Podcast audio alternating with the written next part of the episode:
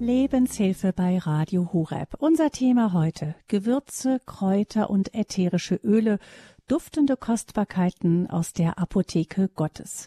Einen schönen guten Morgen wünscht Ihnen Gabi Fröhlich. An einem eisigen Wintertag wie heute tut kaum etwas so gut wie ein heißer Kräutertee oder vielleicht sogar später ein Glühwein. Dazu ein paar Zimtsterne oder Vanillekipferl. Kräuter und Gewürze tun in der kalten Jahreszeit einfach gut. Aber sie geben unserer Nahrung nicht nur Geschmack, viele Kräuter und Gewürze haben auch heilende Wirkung. Welche das ist, darüber sprechen wir heute im fünften und letzten Teil unserer Reihe Heilkraft aus der Küche. Die ersten vier Folgen finden Sie übrigens bei uns in der Mediathek unter horeb.org in der Rubrik Lebenshilfe Gesundheit. Aber auch heute sind wir wieder verbunden mit dem Arzt, Apotheker und Autor Dr. Siegfried Schlett. Er arbeitet in einer Privatpraxis im ärztlichen Naturheilkundezentrum Aschaffenburg. Guten Morgen, Dr. Schlett. Ja, guten Morgen, Frau Fröhlich. Guten Morgen, liebe Hörerinnen und Hörer. Dr. Schlett, Sie haben nicht nur Medizin und Pharmazeutik studiert, Sie kochen auch leidenschaftlich gerne, sehr gerne auch aus anderen Ländern. Wohin nehmen Sie uns denn heute vor allem mit? Ja, also es wird schon ein äh, Gang ein bisschen, fast bis Jerusalem werden wir kommen, also in den Nahen Osten, aber natürlich auch erstmal hier in unserer Gegend bleiben. Hm. In der Natur draußen sind die meisten Blumen und aromatischen Pflanzen ja längst vom Frost in den Winterschlaf versetzt worden.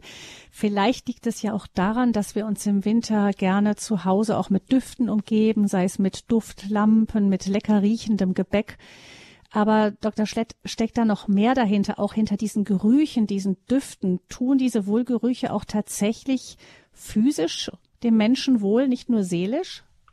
Ja, ich meine, wir sind ja heute von dem Selbstsammeln oder Selbstzubereiten von Kräutern und Düften weitgehend abgekommen, weil das hat uns der Supermarkt abgenommen oder die Fertigpackung, vielleicht auch die Apotheke manchmal. Aber früher war das halt gang und gäbe, dass überall hingen von der Decke irgendwelche Sträuße mit Minze oder Salbei. Und äh, deswegen war der Winter, der natürlich geruchsarm ist, das muss man einfach sagen, war natürlich durch diese häusliche Zubereitung von Kräutern immer eher auch dadurch etwas heimeliger, weil die Sachen einfach geduftet haben. Das heißt, man kann sich so die Kräuter, die man im Garten hat, dann im Winter ruhig einfach auch so ein bisschen in, in die Räume hängen? Ja, selbstverständlich. Also ich meine, es gibt ja zum Beispiel bei den Minzen, gibt es ja ganz verschiedene Arten. Es gibt ja diese klassische Pfefferminze oder es gibt so wilde Arten, Hundsminze zum Beispiel. Und die wachsen bei uns zum Beispiel im Garten wild. Ja, wenn Sie da so die Sträuße immer rechtzeitig ernten, schön aufhängen und trocknen auf einer Darre, und dann können, kann man die im Winter irgendwo auf eine Heizung legen und da verdunstet dieses ätherische Öl und dann haben Sie immer so einen leichten, angenehmen Kräuterduft im, in der Wohnung. Hm. Und gibt es da auch Düfte, die so, ähm, die dann auch eine nicht nur angenehm riechen, sondern auch irgendwie so eine heilende Wirkung haben? Ich, mir hat jemand gesagt, dass zum Beispiel Lavendel etwas beruhigend wirkt zum Einsch beim Einschlafen hilft, zum Beispiel wenn Kinder unruhig sind. Da gibt es Erfahrungen, das muss man sagen, und gerade der Lavendel hat äh, Inhaltsstoffe, wenn man dann das Lavendelöl extrahiert. Das sind natürlich dann pharmazeutische Verfahren. Das macht man in der Regel in der Wohnung, so auf dem normalen, äh, im normalen Leben nicht. Aber in vielen Beruhigungstees zum Beispiel, die man abends trinken kann, ist fast immer Lavendel drin. Gerade für Frauen ist Lavendel ein wunderbares Mittel, den Schlaf zu fördern, auch wie Hopfen und Baldrian. Ähm, jetzt vielleicht können wir, ähm, Dr. Schletter, am Anfang ganz kurz mal klären. Es gibt ja, was wir Gewürze nennen, also was das Essen würzig macht, was jetzt ähm, vielleicht nicht dazu da ist, zu sättigen, sondern wirklich vor allem den Geschmack dem Essen gibt. Da gibt es ja ganz vieles. Da haben wir auf der einen Seite, wie zum Beispiel Paprika, eine Frucht oder Zwiebeln, Ingwer sind Wurzeln, dann gibt es Samen wie Fenchel, Koriander oder sogar die Rinde von Bäumen wie der Zimt. Also die Gewürze haben ja, sind ja eine ganz, ganz breit aufgestellt und aus ganz unterschiedlichen Pflanzen. Ja, aber äh, wissen Sie, wenn Sie zum Beispiel jetzt die Zwiebel hernehmen, wenn Sie einen frischen Salat machen und schneiden eine Zwiebel, dann denken Sie nicht an hustenstillende Wirkung oder Schleimlöser. Aber wenn Sie Zwiebeln mit Honig auslassen, also die Zwiebel so ein bisschen zermanschen, mit mhm. Honig leicht erwärmen und dann abgießen, haben Sie da einen Zwiebelhonig. Und das ist einer der ältesten Hustensäfte, die es gibt. Warum? Zwiebel enthält sehr viel Schwefel, schwefelhaltige Verbindungen, Allyl-Senföle heißen die. Und diese Schwefelöle wirken einfach lungenstabilisierend. Die enthalten den Schwefel, der gerade jetzt zum Beispiel auch in dieser Covid-Pandemie in der Lunge lebensnotwendig oder überlebensnotwendig war. Immer wenn der Mensch viel Schwefelreserven hatte, konnte die Lunge sich wieder regenerieren. Und von daher sehen Sie, der Übergang zwischen Gewürz, Essen, Heilmittel, Zubereitung von häuslichen milden Arzneimitteln, der ist fließend. Ja, heißt das, dass jetzt gerade in dieser Zeit, in der so die Winterinfektionen auch Covid noch umgehen, dass man dann einfach prophylaktisch schon gut Zwiebeln essen sollte? Selbstverständlich, Zwiebeln und Knoblauch. Das sind ähm, sehr wichtige äh, Schwefelspender, auch nebenbei auch die klassischen Eier, die Hühnereier. Aber es schmeckt, das schmeckt man ja, wenn die Eier gekocht werden und man schneidet sie auf, gibt es manchmal so einen leichten Schwefelgeruch. Das ist eine sehr wichtige Komponente für die Lungengesundheit, aber bei der Zwiebel ist es auch ein alt, man hat jetzt früher auch Zwiebelpackungen gemacht, die Zwiebel leicht erwärmt und dann auf zum Beispiel die Nebenhöhlen draufgelegt oder hinterm Ohr, wenn Kinder Ohrenentzündungen hatten oder Ohrenschmerzen. Einfach so eine warme Zwiebel aufgeschnitten so ans Ohr und ein Tuch außenrum und damit hat man einfach immer wieder auch dieses Desinfizierende des Schwefels genutzt und die Heilwirkung äh, für andere Substanzen. Hm, da sind wir jetzt schon mittendrin ähm, in den verschiedenen Heilmitteln, die aus ganz normalen Küchenzutaten entstehen können, wie etwa der Zwiebel. Ähm, gucken wir auf die Kräuter. Die sind ja in dieser Zeit auch besonders wichtig. Ähm, wie ist das mit den Kräutern? Ist das eigentlich egal, ähm, ob die jetzt frisch verwendet werden oder tiefgefroren oder getrocknet, nämlich so frische Kräuter. Und natürlich kann man sich, im Supermarkt gibt's die schon, man kann man sich Kräuter natürlich holen und auch auf die Fensterbank in der Küche stellen, dann hat man sie frisch. Wichtig sind einfach, dass die Kräuter, die duften, in der Regel auch relativ viel Sonne brauchen.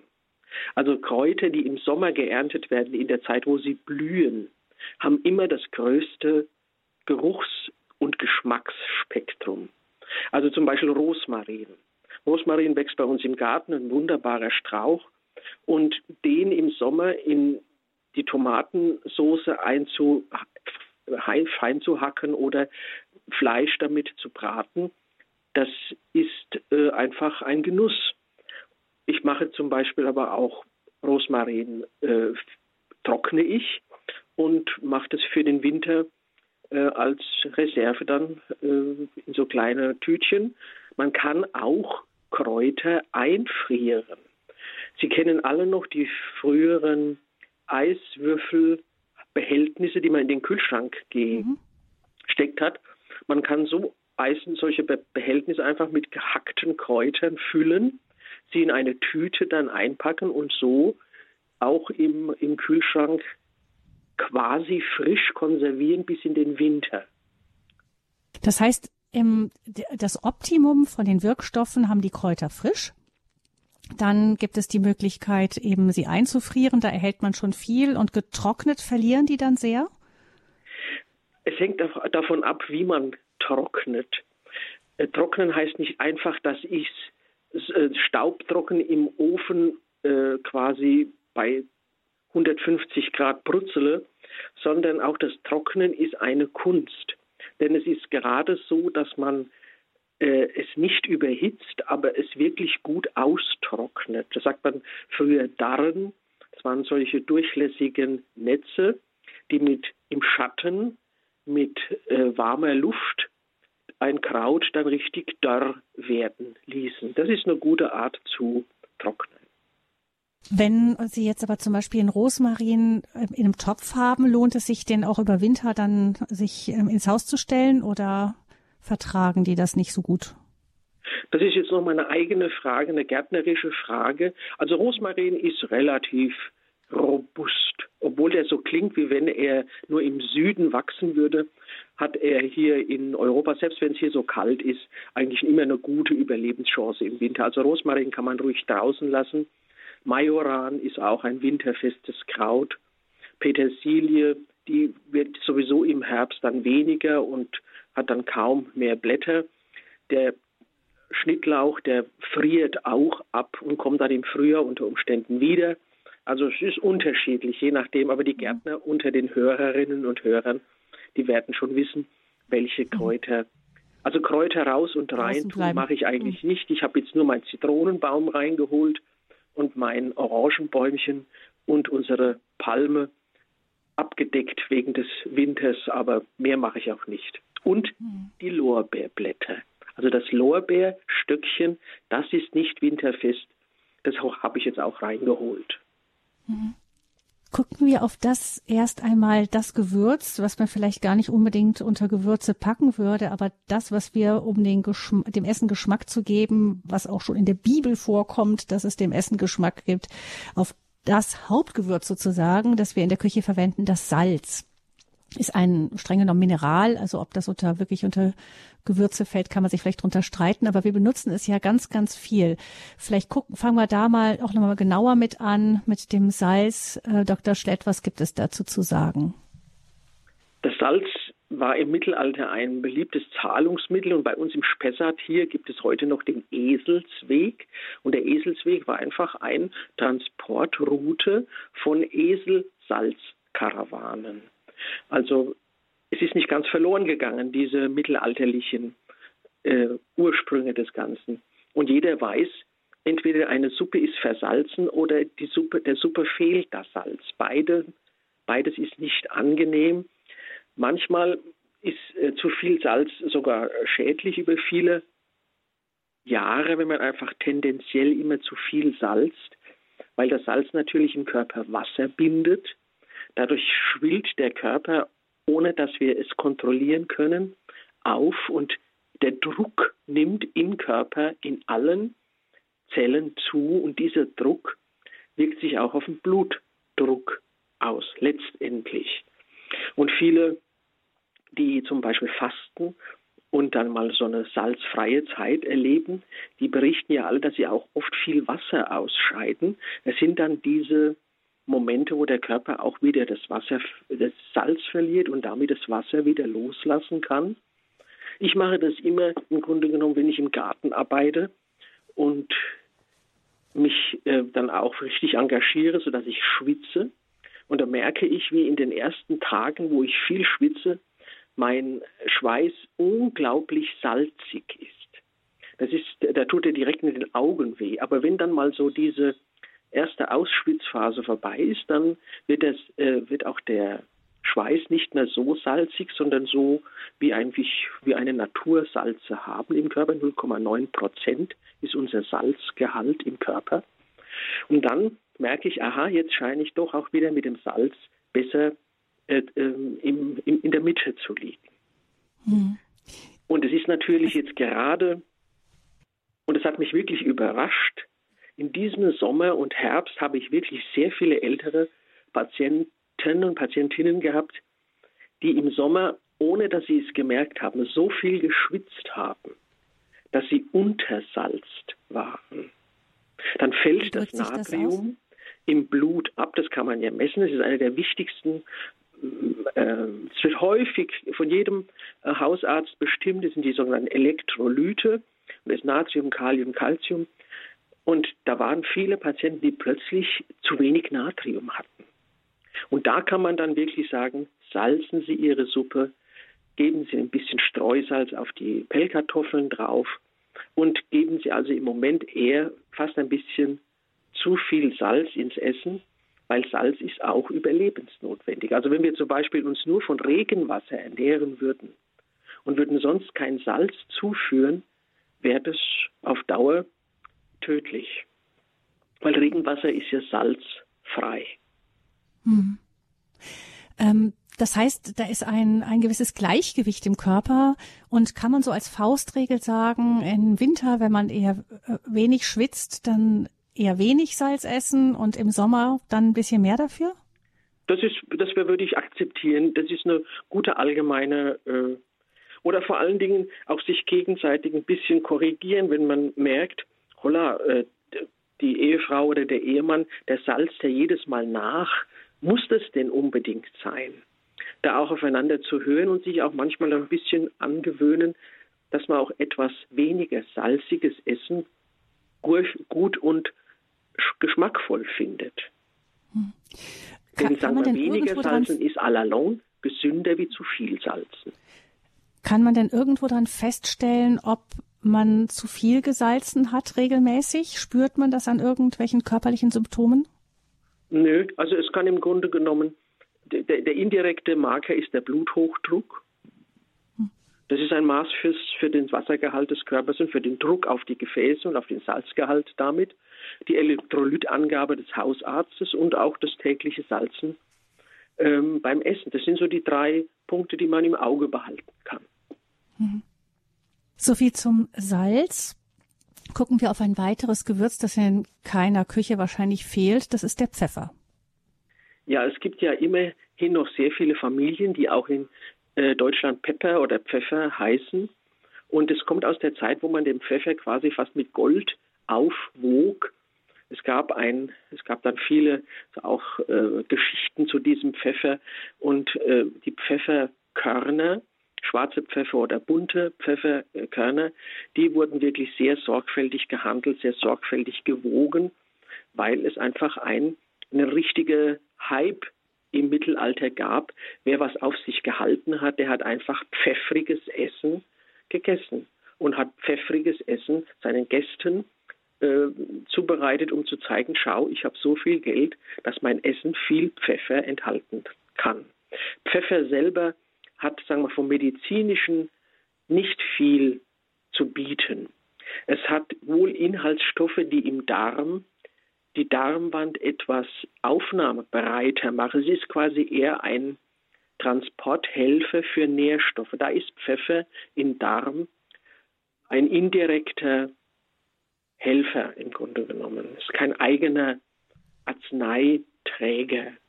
Pipernigrum, das ist, gibt es in der, in der Medizin oder in, dem, in den äh, Apotheken eigentlich kein eigenes Arzneimittel, das das zentral enthält. Aber zum Beispiel Kurkuma, diese Gelbwurzpulver, die auch im Curry drin sind, wenn man denen Pfefferextrakte zu mischt, nimmt der Körper das Kurkumin, was in sich sehr gesundheitsfördernd ist, weil das Kurkumin hat einen stark antientzündlichen Effekt, wird das Kurkumin durch diesen Pfefferzusatz leichter aus dem Darm aufgenommen. Das Kurkuma ist ja auch wirklich sehr in Mode gekommen bei uns. Ähm, allerdings, wenn man da unvorbereitet an die Wurzel dran geht, dann merkt man doch, wie viel Farbstoff da auch drin ist. Oh ja. Sie können da also wirklich Farborgien damit gestalten.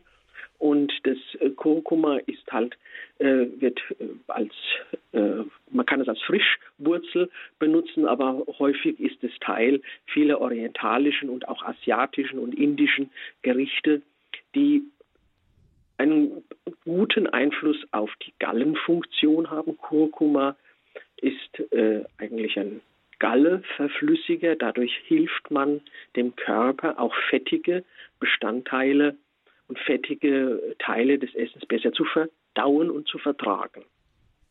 Hm. Wer Kurkuma frisch verarbeitet, ähm, besser Handschuhe anziehen. Man kriegt das wirklich kaum wieder raus hinterher, habe ich festgestellt. Ähm, aber noch mal ganz kurz zum Pfeffer zurück. Und ähm, da wollte ich bei Ihnen nachfragen, Dr. Schlett. Wir essen ja bei uns deutlich weniger scharf als andere Länder. Also indische Gerichte, auch chinesische Gerichte sind ja oft sehr, sehr, sehr viel schärfer als das, was wir hier gewöhnt sind zu essen. Hat denn die Schärfe an sich auch irgendeine positive Wirkung für den Körper? Es fällt ja auch auf, dass gerade in heißen Ländern oft auch sehr scharf gegessen wird. Naja, nicht in allen, aber, aber in Teilen ähm, ist das, manche sagten, das sei desinfizierend. Stimmt das? Also die Inhaltsstoffe, da, da gibt es ganz viele äh, Rohstoffe. Also es sind so kleine Paprika-Gewürze, also die Capsica, Capsaicine und ähnliche Rohstoffe, die einfach unterschiedliche Schärfen haben. Da gibt es ja richtige Schärfen-Weltmeisterschaften, wer das schärfste Gericht isst und dann quasi den Weltmeister stellt. Aber die Capsaicine, die in verschiedenen äh, Paprika äh, oder Cayennepfeffer äh, Verbindungen drin sind, die haben eine erhitzende Wirkung auf den Schleimhäuten, was wir spüren, weil es dann heiß wird und brennt, hat aber auch, wenn Sie solche Capsaicine in Salben anwenden, eine durchblutungsfördernde Wirkung für Patienten mit Gelenkbeschwerden. Werden solche erwärmenden Salben, die diese Paprika oder diese Capsaicine enthalten, oft angewendet in der Naturheilkunde. Aber ich muss gestehen, dass ich keine große Toleranz habe zu solchen scharfen Gerichten. Mir ist es dann schnell zu viel. Und ich finde, da werden dann einfach auch die Schleimhäute so überreizt, dass wir Europäer oft in Gefahr laufen, fast äh, dann zu Husten und halbe Erstickungsanfälle produzieren, weil es einfach ultra scharf ist. Ja, oder auch der Magen dann schmerzt. Vieles auch in so es gibt Gewohnheiten auch in Ländern und sich damit auch ein bisschen männlich zu äh, zeigen, dass man sowas aushält und wie ein Krieger quasi die Schärfe aushält. Das ist ein Sport, aber das hat eigentlich nichts mit medizinischer Bedeutung zu tun. Mhm. So viel zu der Schärfe.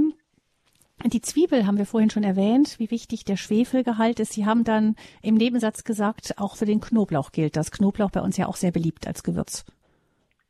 Ja, also der Knoblauch ist ein ganz wesentlicher Bestandteil vom gesunden Essen. Und äh, ich glaube auch, dass durch unsere äh, Gesellschaft, die immer mehr Kulturen auch beheimatet, dass wir da den Knoblauch in viel häufigeren Varianten finden Frisch natürlich genossen ist er äh, sehr angenehm. Man muss aufpassen, wenn man ihn erhitzt, dass man ihn nicht zu heiß macht, weil dann wird er bitter und bekommt eine ganz seltsame Komponente. Der, das Gericht leidet unter eigentlich überhitztem Knoblauch. Also den Knoblauch lieber vorsichtig im Öl so nur etwas warm werden lassen, dass er sich öffnet und seine ätherischen Öle mit dem Kochöl vermischt dann hat das Öl und der, Knoblauch einen guten Beitrag. Aber wenn der so braun, vielleicht sogar schwarz wird beim Kochen, dann ist er in der Regel hinüber und das Gericht schmeckt auch nach verbranntem Knoblauch. Mhm. Knoblauch war immer auch ein Hausmittel, äh, wo man versuchte, durch Einlegen von Knoblauch in Olivenöl so Knoblauchöle zu machen und hat diese Knoblauchöle dann zum Einreiben benutzt oder hat auch damit versucht, so ein bisschen Blutreinigung durchzuführen. Zentrale Substanzen im Knoblauch sind und bleiben die Schwefelkomponenten. Der Schwefel im Knoblauch, das geht ja hin bis zum Bärlauch, der, der erste Lauch oder Knoblauch ist, der uns im Februar, März, April mhm. schon begegnet in der Natur draußen. Also der Knoblauch ist äh, eine schwefelhaltige äh, Verbindung und die hat desinfizierende Wirkung, das Bindegewebe heilende Wirkung und auch eine, Wirkung, gegen Warzen. Also wenn zum Beispiel äh, Personen in die Praxis kommen, die so Fußwarzen haben, so Stachelwarzen, und die kommen ja meistens, weil sie schon bei zwei, drei Hautärzten waren und dort dann äh, geschnippelt wurde oder mit äh, salicylhaltigen Tinkturen versucht wurde, die Haut aufzulösen. Da geht nur die Haut außenrum weg, aber die Warze wird nur größer. Die kommen dann und mein erstes Mittel ist immer die Empfehlung, schneiden Sie eine gute Bio-Knoblauchzehe in der Mitte durch und legen Sie die offene Fläche auf die Warze, kleben diese Knoblauchzehe fest mit dem normalen Pflaster und äh, gehen damit über Nacht ins Bett. Es ist zwar dann leichte Geruchsbelästigung, ich gebe zu, aber wenn man das mal so eine Woche macht, da werden die Viren wirklich sehr geschwächt und Viren sind ja die Ursprungsverursacher von Warzen. Also die Knoblauchzehe auf die Warze. Ich kenne es auch, dass man auch die auf die Ohren tut, wenn was entzündet ist. Also überall da, wo Desinfektion auch helfen kann, da kann man auch Knoblauch verwenden. Wir sind hier in der Sende Sendung mit Dr. Siegfried Schlett über Heilkraft aus der Küche. Im fünften Teil geht es um Gewürze, Kräuter und ätherische Öle, duftende Kostbarkeiten aus der Apotheke Gottes. Wir hören jetzt ein bisschen Musik und dann gucken wir weiter noch ein paar einzelne Kräuter durch und vor allem auch die Frage, welche Tees gibt es denn, die uns gerade vielleicht auch jetzt in dieser Winterzeit gut tun und die auch heilende Wirkung haben. Nicht nur einfach gut schmecken und wärmen, sondern wirklich auch heilende Wirkung haben.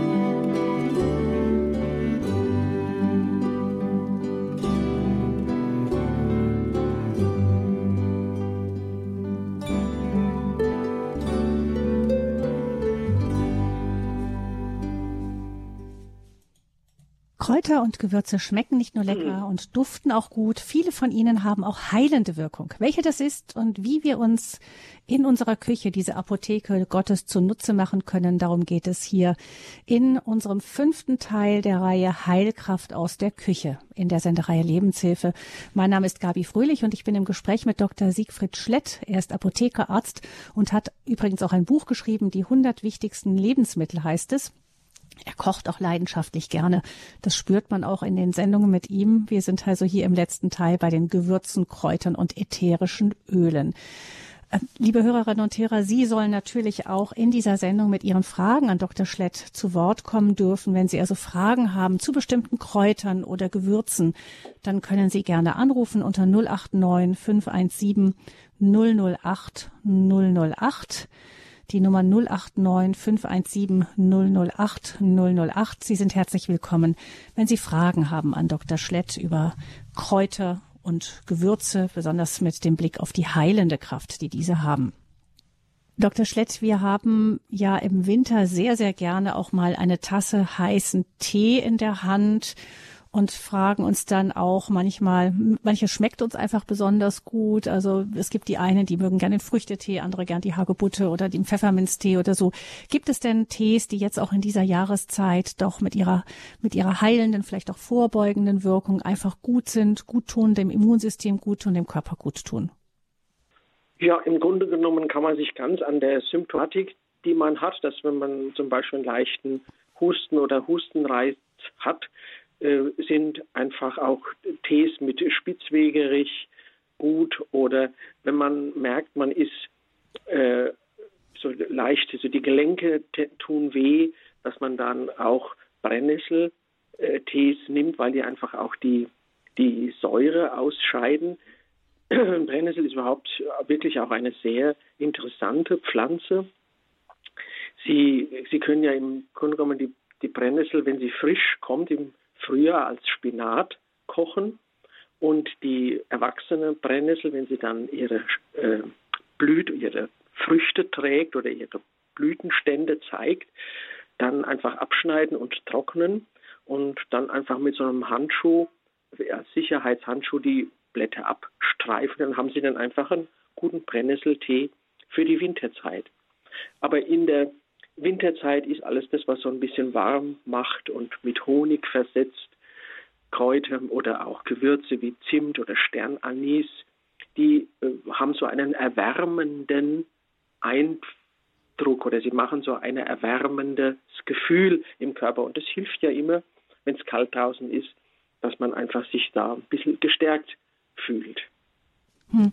Ähm, Anis und ähm, und eben Zimt sind ja auch Gewürze, die sehr in der Weihnachtsbäckerei vorkommen. Also die haben vor allem diesen etwas wärmenden Effekt, ja? Oder haben die noch eine Wirkung auf den Körper sonst wie? Ja, also bei Zimt ist auf jeden Fall nachgewiesen, dass äh, dieser Ceylon-Zimt magenstärkend ist. Er fördert die Speichel- und Magensaftproduktion, ist deshalb auch gut geeignet für ältere Frauen weil viele Frauen äh, äh, haben dann im Alter das Problem, dass sie nicht mehr so viel vertragen, weil einfach die Drüsen und der Magen nicht mehr so viel Säure bilden wie in jungen Jahren. Dadurch bleibt das Essen immer liegen, man wacht morgens auf und stößt noch das Abendessen auf im schlimmsten Fall oder braucht einfach lange, man hält lange Rücksprache mit dem Essen, also drei, vier Stunden immer wieder ein kurzes Aufstoßen und man weiß dann, aha, man hat das und das gegessen. Das zeigt, dass der Magen im Grunde genommen nicht vorankommt. Was ist sein wichtigster Helfer? Ist die Säure, die der Magen bildet, um es zu zersetzen, das Essen.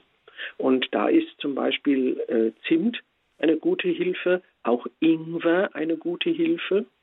Beide Pflanzen erhöhen wirklich die Verdauungsleistung, indem sie im Grunde genommen das erste Organ, das in der Verdauung ganz oben steht, der Magen, der verpasst seinen Einsatz nicht. Und damit können die anderen Organe, dann kommt die Galle, die Bauchspeicheldrüse, der Darmsaft, können dann alle nachgeordneten Verdauungsorgane auch ihren Beitrag leisten, weil der erste im Bunde, nämlich der Magen, zu seiner Zeit richtig gearbeitet hat. Und es gibt ja wirklich unendliche Verdauungsstörungen. Und wie gesagt, bei den Symptomen, die ich jetzt eben beschrieben habe, lohnt es sich einfach mal Zimt und Ingwer. Man kann es ja auch mit anderen äh, Kräutern ein bisschen mischen, so wie Schafgarbe oder Kamille, die auch den Magen beruhigen.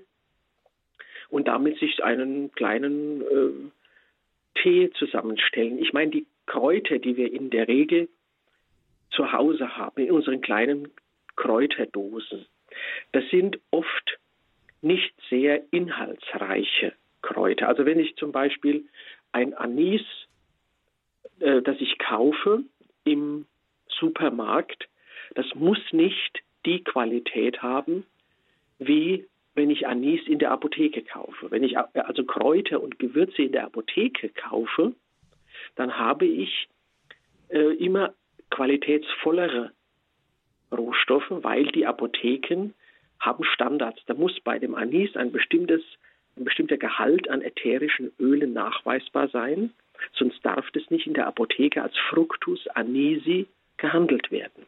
Dann ist es einfach nur Lebensmittel. Und ein nur Lebensmittel wird einfach im, in der Lebensmittelindustrie dann weiterverarbeitet. Von daher sind Kräuter und Gewürze aus der Apotheke zwar immer teurer, aber sie haben bezogen auf ihre zentralen Standardsubstanzen, wegen denen man sie nimmt, zum Beispiel Eukalyptus wegen den Inhaltsstoffen, die auch schleimlösend sind, haben also Eukalyptusblätter aus der Apotheke einfach mehr oder eukalyptushaltige äh, Tees, mehr Inhaltsstoffe, wie wenn ich irgendwo äh, auch einen frischen Eukalyptuszweig auf dem äh, Weihnachtsmarkt sehe. Hm. Ist es eigentlich ähm, ein Unterschied, bevor wir zu unseren ersten Hörern kommen, noch, ob man zum Beispiel so ein ähm, die Ingwer und Zimt zum Beispiel, ob man die ins Essen tut oder ob man sie als Tee trinkt? Macht das medizinisch einen Unterschied? Wenn äh, wenn die Arzneimittel oder wenn die Gewürze sehr viel ätherische Öle enthalten, zum Beispiel Salbei oder auch Majoran, dann ist es immer besser, man versucht sie mit Öl in Verbindung zu bringen, weil man dann die ätherischen Öle in das Lebensmittel Öl hineinlöst und dieses Öl dann konsumiert. Wenn Sie äh, Tee oder es ist eine Zubereitung mit kochendem Wasser oder heißem Wasser, dann kann es sein, dass nicht alle ätherischen Öle herausgehen. Zum Beispiel gibt es ja was immer wieder auch äh, Mütter sagen, gibt es ja die berühmte Majoran-Butter.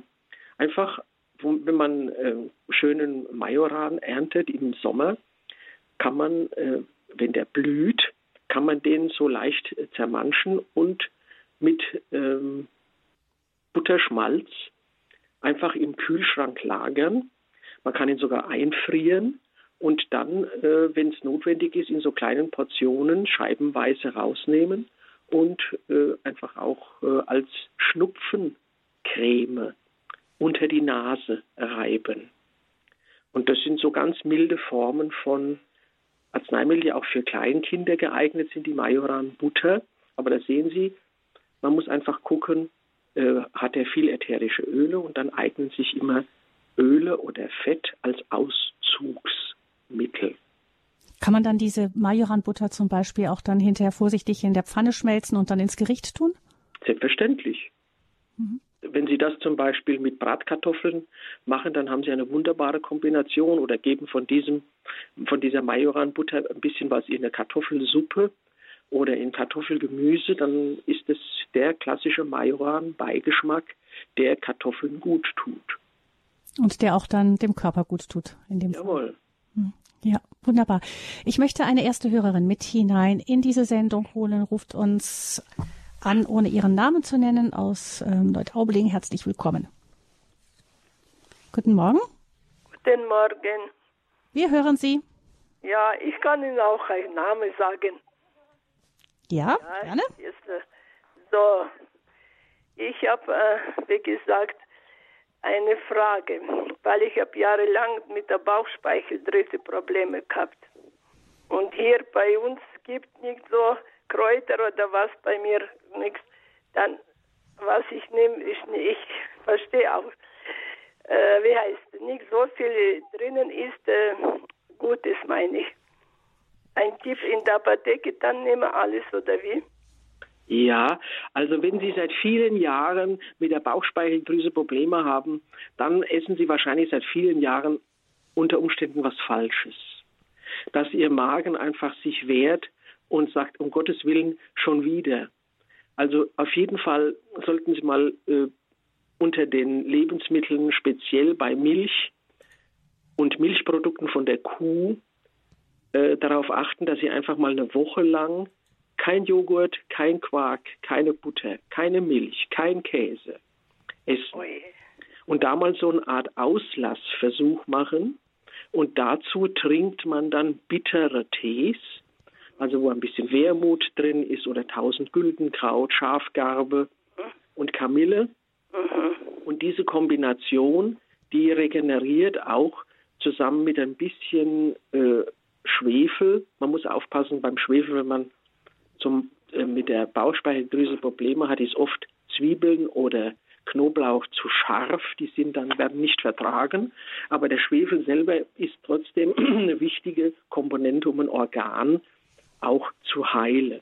Also auf jeden Fall würde ich bei Ihnen eher mal eine Auslassdiät machen, indem man mal eine Woche lang keine Milchprodukte, wenn man keinen Erfolg hat, in der nächsten Woche keine Getreide, nur Reisplätzchen als Brotersatz und dann hat man nach 14 Tagen so einen Überblick, was eigentlich einem krank macht. Alles Gute. Nein, ich mhm. wollte bloß Sie unterbrechen, weil na, weil ich habe jetzt die Bauch, ich habe nicht zu Ende gesagt, die Bauchspeicheldrüse jetzt ist bei mir schon, die schafft an, wie gesagt, besser und so und die Ärzte, die was ich im Untersuchen, die sind schon ganz positiv. Deswegen esse ich auch jetzt schon Milch und das andere und ich merke erst, das geht noch. Das ja, ganz gut. Dann hat sich Ihre Bauchspeicheldrüse ja selber wieder regeneriert. Wunderbar.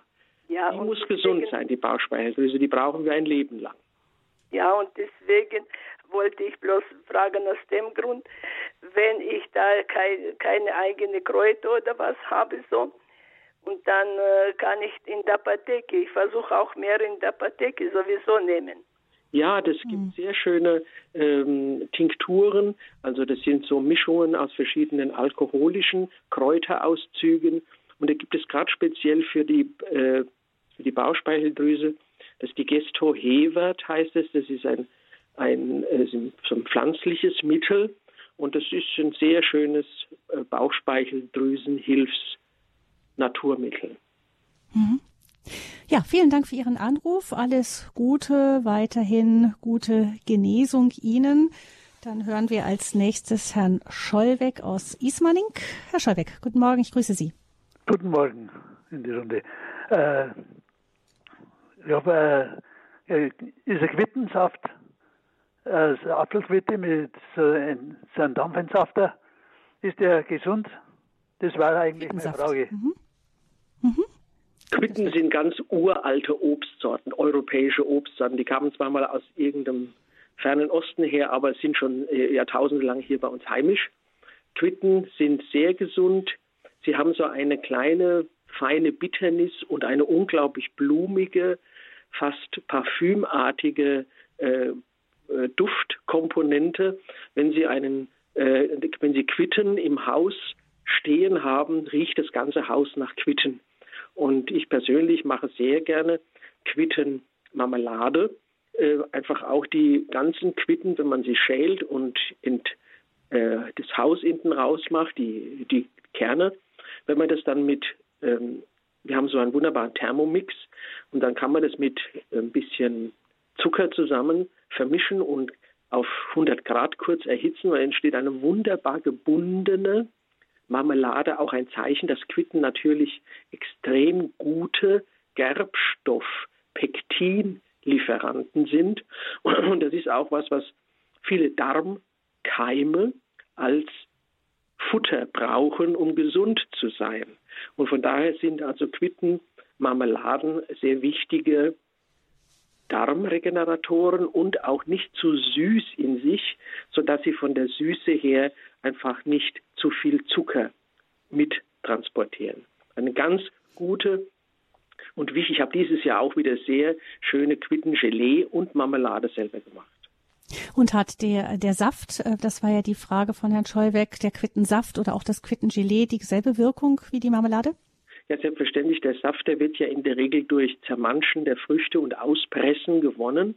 Und wenn man ihn dann nicht verdünnt und äh, den Regeln gemäß zubereitet, ist es ein wirklich gesunder, sehr gesunder Gelee. Ähnlich gesund wie zum Beispiel Hagebuttengelee, der ja auch eine, so eine Naturschleimbasis äh, hat und ähm, natürlich sagt man immer Vitamin C, aber es sind viele Bioflavonoide in der Hagebuttenmarmelade oder auch äh, Feigen, die äh, als Gelee zubereitet oder als Marmelade so ganz gute Komponenten sind, weil sie einfach nicht so süß sind, wie zum Beispiel unsere klassischen Johannisbeergelees oder Erdbeermarmeladen. Das sind richtige Zuckerschleudern. Aber Quitte, Feige und Hagebutten, die haben eine gewisse natürliche Süße. Mhm. Ja, danke schön, Herr Scheubeck, für Ihre Frage. Alles Gute Ihnen nach Ismaning. Aus dem Raum Köln ruft uns auch eine anonyme Hörerin an. Ich grüße Sie. Ja, guten Morgen. Genau, ich äh, habe eine Frage zum Knoblauch. Und zwar, ähm, es ist ja ein wertvolles, äh, natürliches Antibiotikum. Und äh, bei mir ist es so, dass ich eine Unverträglichkeit da habe. Das heißt, mir wird es ganz übel und ich kann nicht schlafen, habe Brennen im Magen. Und von daher ähm, ähm, vertrage ich es einfach nicht und ich äh, benutze dafür äh, eben Zwiebel. Aber wie kann ich das umgehen, beziehungsweise welche Alternativen ähm, gäbe es da, Herr Dr. Schlett? Ja, also das ist ein ganz zentrales Thema. Das hatte ich ja vorhin auch schon erwähnt, dass Zwiebel- und Knoblauchzubereitungen nicht von jedem vertragen werden. Und wir müssen einfach auch akzeptieren, dass wir nicht alles, was wir sehen, auch vertragen. Äh, unser Darm, ich mache ja sehr viele Darmanalysen, zeigt immer deutlicher, dass wir im Grunde genommen an dem Überfluss mehr krank werden, wie daran, dass mal was fehlt. Und wenn uns verschiedene Substanzen einfach negativ aufstoßen, das Wort oder dieser, dieser Satz ist ja auch ein Teil unseres Sprachgebrauches, dann soll das nicht sein. Knoblauch kann man natürlich auch als Tinctura alii, also als Knoblauchtinktur versuchen, tropfenweise ins Essen zu geben, um diesen Knoblauchgeschmack zu haben. Das kann man versuchen, weil die Knoblauchzehe selber ist dann, ist die, das Fleisch der Zehe ist nicht im Essen drin, aber nur dieses alkoholisch Knoblauch riechende Gewürz. Das würde ich an ihrer Stelle versuchen. Oder auf jeden Fall auch mal den Bärlauch als nicht so scharfe Komponente äh, zu nutzen, entweder als Bärlauchgemüse oder auch als Bärlauchpesto. Wenn, aber unter Umständen haben Sie das schon und Sie sagen, auch das vertrage ich nicht. Ähm, dann hat Ihr Körper einfach da eine gewisse Sperre und das müssen Sie berücksichtigen und einfach sagen, dann esse ich es nicht. Mhm. Also das habe ich bisher noch nicht bemerkt, aber dass das so als Alternative gelten kann, das hilft mir jetzt sehr weiter. Genau. Schönen Dank. Ähm, Schön. Dann alles Gute. Hm. Es war ja auch vielleicht die Frage, wie dieser Schwefel, der so wichtig ist, sonst noch in den Körper kommt. Was gibt es noch andere schwefelhaltige ähm, Nahrungsmittel, die man dann nehmen kann, wenn jetzt zum Beispiel Knoblauch nicht geht? Schwefel in Kräutern oder Schwefel in Lebensmitteln habe ich schon angedeutet, das ist im Grunde genommen das, äh, das Hühnereiweiß. Mhm. Das ist sehr schwefelhaltig. Und ähm, wenn auch die, wenn man also vegan leben möchte, gibt es dann nur so biologische Schwefelzubereitungen, das Methylsulfonylmethan, das MSM, also Martha Siegfried Martha, MSM. Es war eine unglaublich wichtige Substanz die letzten zwei, drei Jahre. Und ich habe mit diesem MSM wirklich sehr, sehr viele Covid-Patienten behandelt. Und es hat vielen geholfen, dass die diese Infektion dann als Grippe oder als beherrschbare Infektion gut überstanden haben. Also Schwefel ist für mich eine der zentralen Substanzen zum Entgiften, zum Aufbau des Bindegewebes und zum Heilen von Entzündungen und auch zur Regeneration des Knorpels in Gelenken. MSM gibt es auch in der Apotheke. Ja, das MSM gibt es in der Apotheke. So wenn man so eine Kur machen will, nimmt man so ca. 500 Milligramm mal so für vier Wochen. Und das wird sehr gut vertragen. Ich habe also bisher kaum eine Rückmeldung gehabt, dass jemand gesagt hat, Herr Doktor, ich konnte das nicht bra brauchen, weil das hat mir einfach den Magen äh, umgeräumt. Das war bisher nie der Fall. Und als Kur wofür?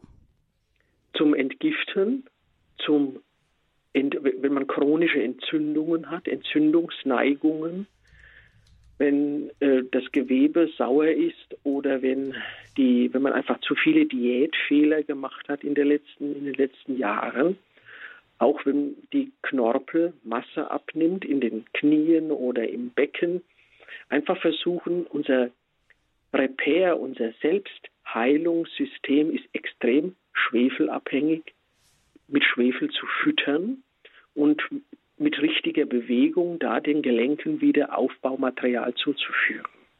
Mhm. Ja, vielen Dank unserer Hörerin aus Köln. Bevor wir weitergehen zum nächsten Hörer, noch eine Frage. Auch ein Gewürz, das so ein bisschen umstritten ist. Äh, manche äh, schwören drauf, andere sagen, ähm, finde ich eher schwierig. Das ist Minze, Menthol vor allem. Können Sie dazu noch ein paar Worte sagen, Dr. Schlett? Also wie gesagt, Minzen gibt es in äh, unseren Breiten schon äh, in der Natur in sehr vielen Varianten, die zum Teil sehr wenig Menthol enthalten, auch eher bittere Komponenten im Öl drin haben. Also es gibt zum Beispiel die Hundsminze und die Bachminze und äh, solche äh, freilebenden Wildminzen, Kräuter. Und dann gibt es die klassische Pfefferminze, das ist ja ein Kulturprodukt, eine Art äh, sich selber dann nicht mehr über Samen vermehrende Pflanze, die Piperita, Minta piperita, die wird in Apotheken gehandelt, weil die einfach einen hohen Gehalt an diesen ätherischen Ölen enthält. Ähm, Pfefferminze wirkt magenanregend, also auch für Personen, die sagen, Essen liegt mir gerne im Magen oder nach dem Essen einfach ein schöner heißer ähm, Pfefferminztee am Abend, besonders jetzt in der Winterzeit, ist es eine wunderbare Verdauungshilfe, wirkt Galle entspannend, blähungstreibend. Da hat die Minze diesen große Komponente, weil es einfach was Entspannendes hat, dieses Kraut. Man nimmt es ja sogar äußerlich, das Minzöl, wenn man zu, zur Migräne neigt, gibt es bestimmte Produkte, mhm. wo man die Schläfen damit massiert und versucht, über die entspannende Wirkung die Minze äh, zu, äh, anzuwenden kleinen Kindern, die einfach so ab vier, da fünf, wenn die in die Schule kommen, da kann man dann Pfefferminztee ab und zu mal geben, aber vorher eher nicht. Da sind dann die klassischen Anis, Fenchel, Kümmel Teesorten, äh, die für die Kleinkinder wichtig sind. Und wenn jemand auch äh, sehr stark äh, sich homöopathisch behandeln will, wird immer die Minze so als Homöopathie-Killer betrachtet. Ich weiß nicht, ob da auch vieles einfach so nur weitererzählt wird. Ich persönlich habe da keine großen Bedenken und von daher hat die Pfefferminze, die sich, ich, wir, wir haben ungefähr fünf große Einmachgläser voll getrocknete äh, Wildminze bei uns im, Kühlsch im, im, im äh, Lebensmittelschrank und die trinken wir die ganze Winterzeit über dann weg. Mhm. Das ist eine Wildkräutersammlung, wenn man so will. Mhm. Ja, Fenchel, Anis, Kümmel haben Sie eben auch gesagt, beliebte Mischung schon bei den stillenden Müttern. Aber ähm, jetzt würde ich gerne Herrn Steinke noch mit hineinholen hier in die Lebenshilfesendung bei Radio Horeb. Er ruft uns aus Halberstadt bei Magdeburg an. Grüße Gott, Herr Steinke. Ich grüße Sie. Auch einen herzlichen Gruß in die Runde. Ich habe äh, zwei Fragen. Einmal zur Dufttherapie, weil ja die Kräuter auch einen herrlichen Duft verbreiten. Und äh, die, meine andere Frage äh, betrifft mich persönlich. Das Sodbrennen begleitet mich mein ganzes Leben und ich habe schon viele Versuche äh, unternommen, die nichts gebracht haben. Das Einzige, was mir hilft, ist Nexium und ich möchte gern von diesem Säureblocker loswerden. Vielleicht kann ich über Sie da so einen guten Tipp bekommen. Ja, das ist jetzt natürlich über die Ferne sehr waghalsig, wenn ich da Ihnen einen Tipp gebe. Aber grundsätzlich muss man sagen, Diätfehler sind Essensfehler, die man täglich macht. Und deswegen sind viele Patienten auch lange Jahre, Jahrzehnte mit Magenstörungen behaftet, weil sie einfach immer das Gleiche essen. Und wenn Sie versuchen, jetzt einfach mal Ihr Essen zu analysieren, dann gibt es sicher Punkte, die man so von außen so schnell betrachten kann und kann sagen, ja, der Kaffee ist reizend, aber ich bin sicher, wenn Sie so lange leiden, dann wissen Sie auch, dass Kaffee für Sie nicht gut ist. Aber Magenreizungen, Sodbrennen, Aufstoßen, das ständige, die ständige Konfrontation mit der Säure ist ein Säuregrundproblem Ihres Körpers, das sich nur im Magen zeigt. So fange ich in meiner Praxis zunächst mal an, das zu betrachten. Und dann reduziere ich bei den Patienten mit ihrem Einverständnis den Eiweißeintrag, den Gehalt an Fleisch und Milch und Hühnereiweiß essen. Diese drei Bestandteile sind Teil ihres Magenproblems für meine Begriffe. Und der Magen weiß nicht, die Niere weiß nicht, wie, wo sie die Säure ausscheiden soll und drückt sie quasi immer in den Magen hinein. Und der macht, was er kann, er produziert Säure, aber es ist für ihn zu viel, weil er nicht, weil es einfach nicht abgepuffert wird, diese Säuren. Und von daher, glaube ich, geht es nur über eine sehr konsequente Auslassdiät. Also auch da, wie Sie vorhin leid, den Tipp einer anderen Hörerin so gegeben haben. Muss, aber es hilft nichts anderes, weil Sie haben ja selber gesagt, mit dem Nexium geben Sie von außen eine chemische, einen chemischen Deckel auf diesen Topf, aber die Säurebildung, sobald Sie den Deckel wegnehmen, sprießt die Säurebildung sofort wieder auf. Das heißt, das Problem ist nicht gelöst, nur das Symptom ist behandelt.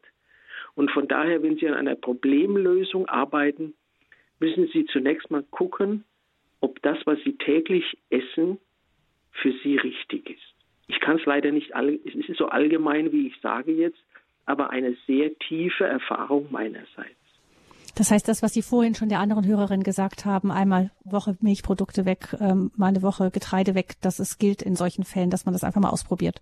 Ja, man muss einfach äh, erstmal die Bösewichte schaffen und die, die am häufigsten Bösewichte sind, und es sind die Kuhmilchprodukte mit all ihren Provenienzen oder das Hühnerei als wichtiger unter Umständen täglicher Eiweißspender zusammen mit Fleisch jeder Art.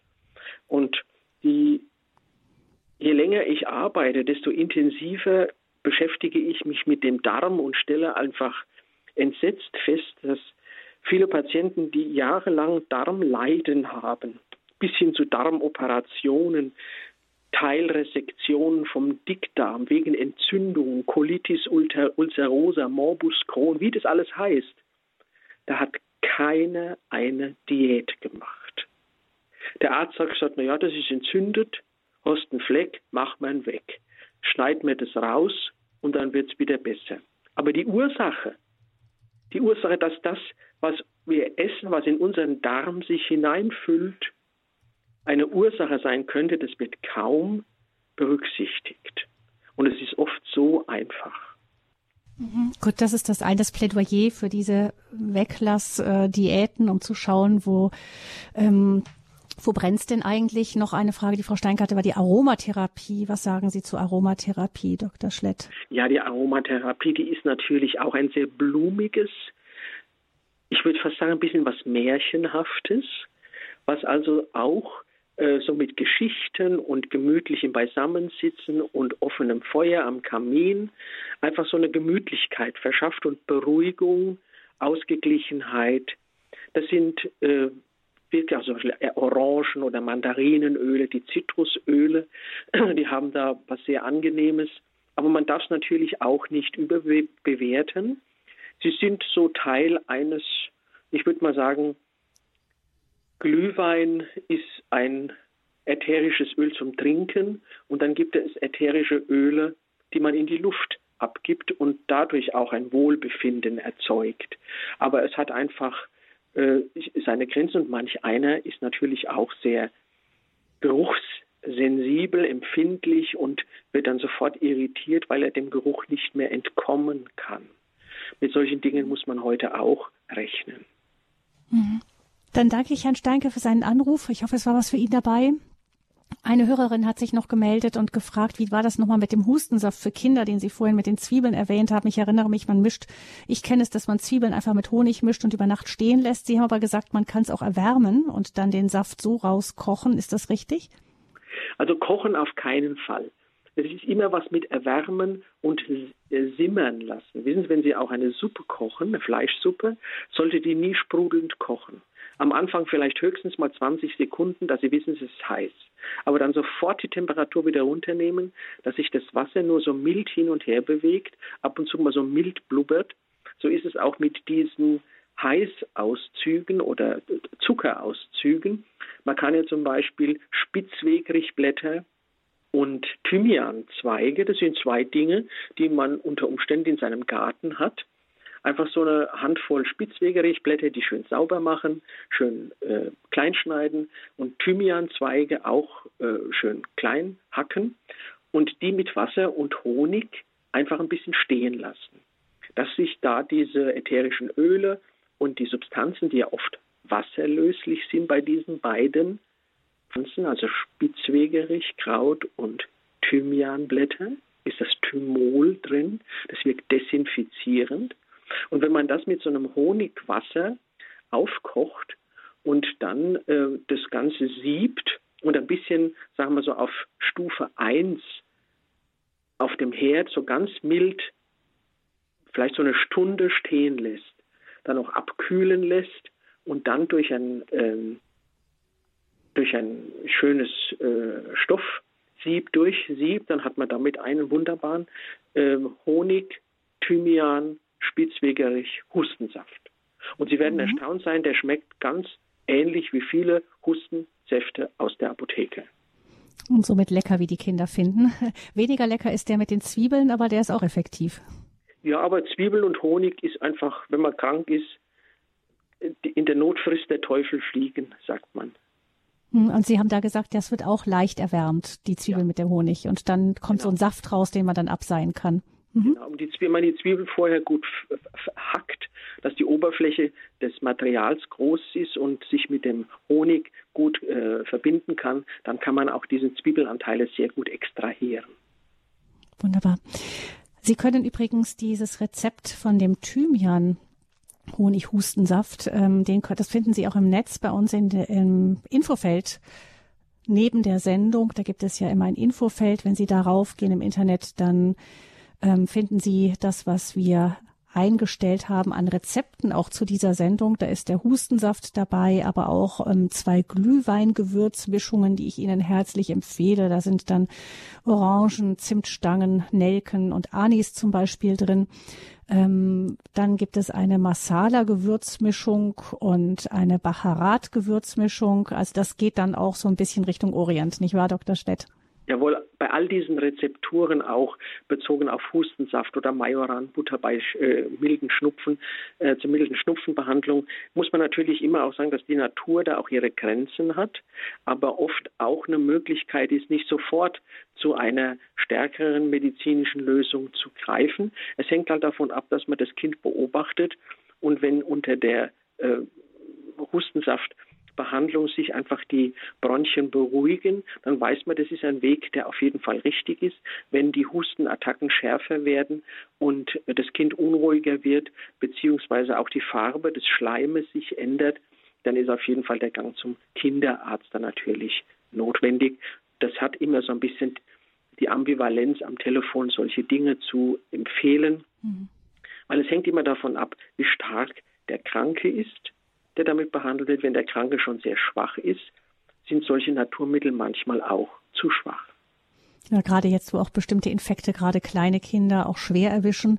Aber ich denke, da haben die meisten Mütter dann doch einen Blick dafür und sie spüren dann, wenn es ernst wird oder wo es nur darum geht, mal einen ja, also da ist jetzt ein wenig wichtig, wegzukriegen. Wenn Sie das jetzt noch erwähnen, dass die Mütter alle darauf achten, dass die Kinder und sich selber eine gute Vitamin-Dora-Versorgung haben.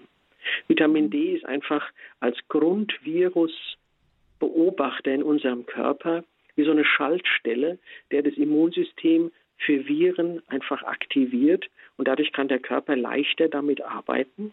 Das zweite ist auch wieder, es gibt es ja auch in vielen Säften, das ist das Fluimuzil oder ACC akut, das N-Acetylcystein ist diese schwefelhaltige Verbindung. Selbst wenn das Kind wenig Schleim hat, trotzdem diesen N-Acetylsaft geben, weil der einfach die Lungengesundheit stabilisiert. Und das ist ja bei diesen Respiratory Virus Diseases im Moment die Haupt, der Hauptpunkt, der praktisch attackiert wird über den Virus, die Lunge.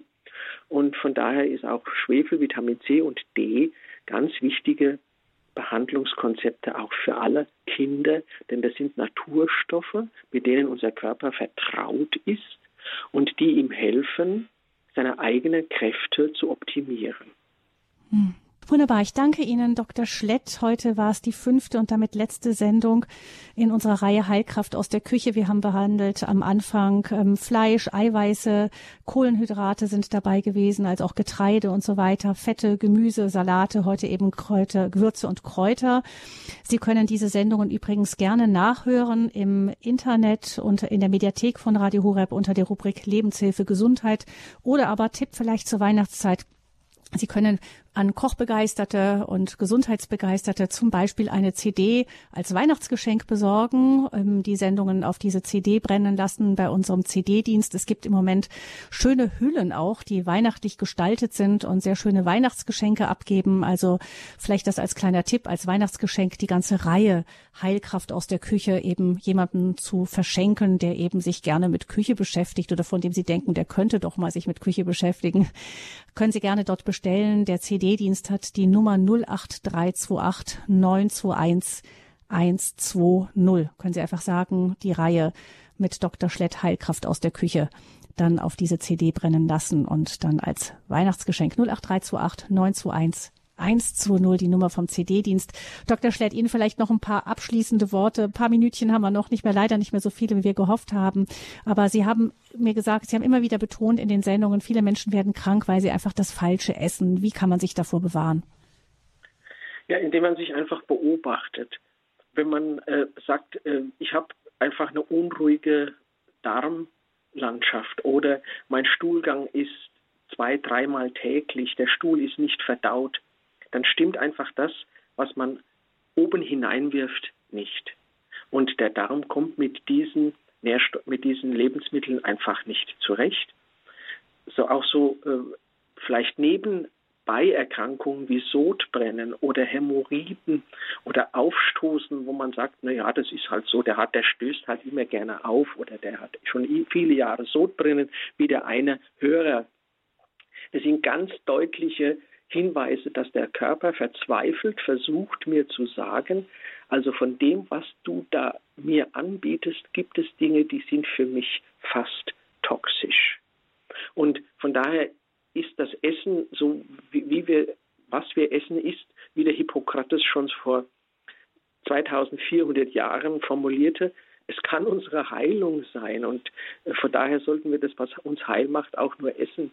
Und das ist unser Hauptproblem natürlich, dass wir in den großen Supermärkten, wo ständig die Lust am Konsum, die Lust am Verzehr, die Lust an dem ultimativen Geschmacksempfinden provoziert wird, da versuchen müssen, ruhig zu bleiben und zu sagen, es macht gar nichts, wenn wir zweimal in der Woche Pellkartoffeln essen. Wir sind deswegen jetzt nicht außerhalb der Welt, aber wir müssen nicht jeden billig Hype bei den großen Anbietern mitmachen und uns mit allen möglichen Substanzen dann versorgen, die für den Darm gar nicht gut sind.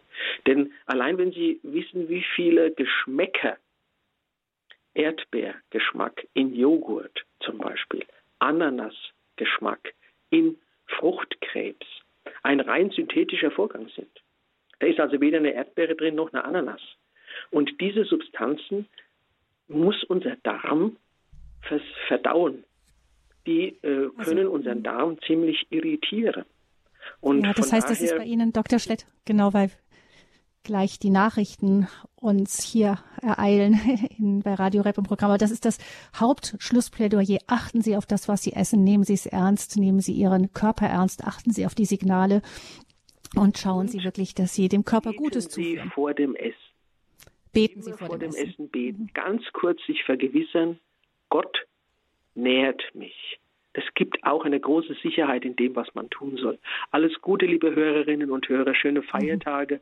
Alles Gute, gerade jetzt, wo Schweine und Ente und äh, Gans auf uns warten. Bleiben Sie cool, essen Sie nicht zu viel und einen guten Rutsch ins neue Jahr. Wunderbar, das war ein schönes Schlusswort von Dr. Siegfried Schlett, Apotheker, Arzt und Autor von Die 100 wichtigsten Lebensmittel hier in unserer Reihe Heilkraft aus der Küche war das der fünfte Teil. Es ging um Kräuter, Gewürze und ätherische Öle. Mein Name ist Gabi Fröhlich. Ich schließe mich Dr. Schlett gerne an. Ihnen noch alles Gute und Gottes Segen.